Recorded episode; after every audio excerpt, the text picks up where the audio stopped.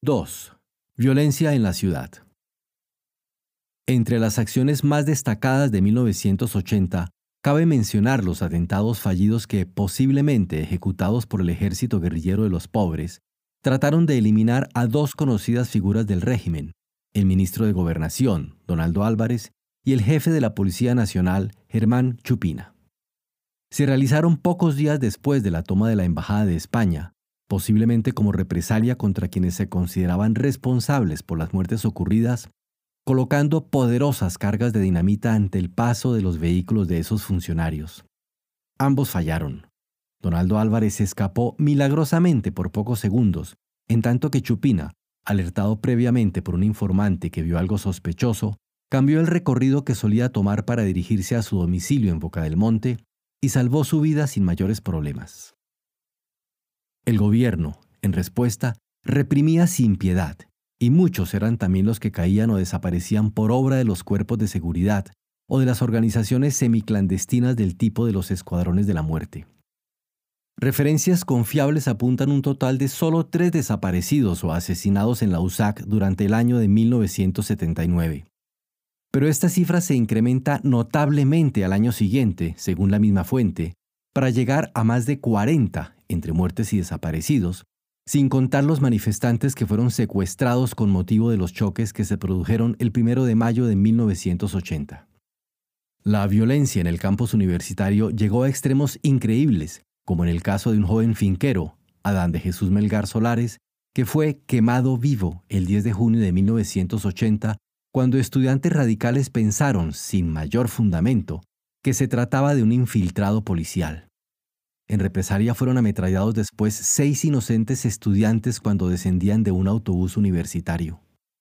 En la USAC se daba, paralelamente, una abierta lucha por el control del movimiento revolucionario entre diversas organizaciones, por lo que algunas acciones violentas cometidas contra militantes de izquierda pueden haberlas realizado a su vez miembros de organizaciones rivales. La efervescencia revolucionaria entre los estudiantes, sin embargo, había llegado a su clímax en años anteriores y se encontraba ahora en una etapa de lento descenso. Varias eran las razones que explicaban este relativo declinar. Los peligros que corrían los militantes revolucionarios alejaban a muchos de ellos de la acción. La infiltración policial producía detenciones, las luchas intestinas debilitaban a todos, y por otra parte, ocurría que los militantes más decididos y dispuestos a la lucha se apartaban del medio universitario y pasaban a integrar la estructura de organizaciones como el EGP y la ORPA, trasladándose en muchos casos a las zonas rurales. También en este periodo hubo víctimas entre los sindicalistas, pues se relata que en dos redadas efectuadas en junio y agosto de ese mismo año, 42 miembros del CNUS y de la CNT fueron tomados por cuerpos parapoliciales y desaparecieron para siempre. El número de asesinados y desaparecidos en la USAC disminuiría notablemente en los años siguientes, pues aparecen 25 casos en 1981 y apenas 6 al año siguiente. Pero no se piense que, por razón de estos hechos, reinase en Guatemala una cerrada dictadura que no dejaba opción alguna a la oposición. El gobierno en realidad había permitido la realización de varias marchas de protesta, como la de los mineros de Ixtahuacán en noviembre de 1978 y la huelga promovida por el Comité de Emergencia de los Trabajadores del Estado. A veces se cruzaba la frontera de la racionalidad y de una u otra parte se cometían actos violentos como los que mencionamos más arriba, pero había otras ocasiones en las que los conflictos podían resolverse de un modo pacífico y consensual. Tal es el caso de la huelga en las plantaciones de azúcar de la costa, en la que llegaron a participar hasta 75.000 trabajadores organizados por el CUC, y que fue finalmente resuelta gracias a un aumento de sueldo que impuso el propio presidente Lucas. En igual forma pacífica se resolvió el 28 de febrero de 1980 la ocupación que los 450 trabajadores de la papelera centroamericana habían hecho de las instalaciones de la empresa en solidaridad con los cañeros. En este caso, el propio general Chupina se trasladó hasta Escuintla y en vez de auspiciar medidas represivas, dialogó durante tres horas con los tomistas. Finalmente se llegó a un acuerdo por el que ellos desalojaban la fábrica, no había represalias de ningún tipo, y los empresarios y los representantes sindicales quedaban convocados para discutir diversos problemas laborales. Pero a pesar de que pudiesen resolverse así algunos conflictos sindicales o políticos, el tono predominante era otro. Las estadísticas recopiladas muestran un sistemático aumento de los hechos de violencia en el periodo que va de 1979 a 1982 y no dejan lugar a dudas sobre la forma en que se iba agudizando una lucha que se hacía cada vez más despiadada e inclemente. Una bomba de alto poder que estalló en el parque central de la ciudad, frente al mismo Palacio de Gobierno, el día 4 de septiembre de 1980, dejó un trágico saldo de siete muertos, entre ellos un niño, y 44 heridos, algunos de gravedad, ocasionando a la vez serios daños materiales en decenas de automóviles estacionados cerca del lugar y destrozando vidrios en un amplio radio, incluyendo los valiosos vitrales del Palacio Nacional.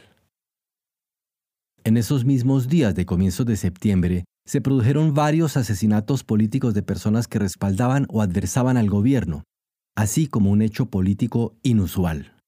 Francisco Villagrán Kramer, vicepresidente de la República, salió del país y desde los Estados Unidos envió su renuncia al cargo que ocupaba. Manifestaba en el texto de la misma que el programa común que se había presentado al electorado en 1978 y cuyo punto central era la apertura política necesaria para un sano desarrollo democrático, se truncó con el asesinato de dirigentes políticos del centro y de la izquierda la sistemática persecución y muerte de dirigentes sindicales y no pocos empresarios, el persistente hostigamiento a los sectores indígenas del país y el asedio a la Universidad de San Carlos. Ante esta imposibilidad de llevar a cabo una política de conciliación y apertura, y expresando que al respecto se habían creado discrepancias con el presidente de la República,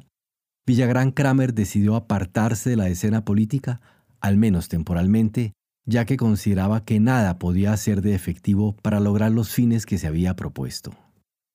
Años después, comentando su decisión, el ex vicepresidente manifestaría que su propósito político había dejado de ser viable ante el deterioro visible de la situación y el hecho de que segmentos de la capital, de clase media y popular, parecían estar dispuestos a darle al régimen carte blanche para combatir las guerrillas. Asimismo, sectores nada despreciables numérica y económicamente se mostraban inclinados a terminar, a como diera lugar, con la guerra popular. La evaluación de la opinión pública que hace Villagrán Kramer resulta enteramente coincidente con lo que en diversas entrevistas se nos ha manifestado. La gente deseaba que se aplicara la máxima dureza en el combate contra una insurgencia que comenzaba a desestabilizar sus vidas, que secuestraba y mataba, en una guerra sucia que se llevaba a cabo con fines que nadie parecía desear. Porque no era una guerra popular, para decirlo francamente, no era un levantamiento del pueblo, rural o urbano, contra un régimen opresor o extranjero, sino el combate al que con ciertas bases de apoyo se lanzaban minorías radicales, casi siempre marxistas-leninistas, que pretendían llevar a Guatemala a una forma de socialismo que muy pocos abrazaban como la posible solución a los problemas del país. Pero en esta actitud de vencer a la insurgencia a como diera lugar, se escondía, sin embargo, pensamos, una convicción para nada optimista. La percepción obvia de que la lucha era a muerte, desesperada, y la idea de que en tales circunstancias de nada valían las posiciones intermedias, conciliatorias, como las que el mismo Villagrán Kramer había tratado de impulsar. Pero aún más, la sensación de que la lucha se estaba perdiendo, de que la represión no resultaba genuinamente eficaz. Las desapariciones de estudiantes y las matanzas indiscriminadas de civiles en el área rural de poco servían para frenar el avance de un movimiento guerrillero que, al contrario, parecía encontrar en estos actos indiscriminados e ilegales argumentos útiles para su propaganda y su ampliación numérica. Para su justificación en una arena internacional, donde más que la expansión del comunismo en cualquiera de sus variantes, parecía preocupar ahora mucho más el respeto a unos derechos humanos que se esgrimían siempre contra las acciones desmedidas de los gobiernos, pero casi nunca contra los igualmente implacables actos de los insurgentes. Porque el panorama internacional había cambiado perceptiblemente a lo largo de la década de los 70 y ahora eran las fuerzas opuestas a la revolución socialista las que en realidad se encontraban a la defensiva.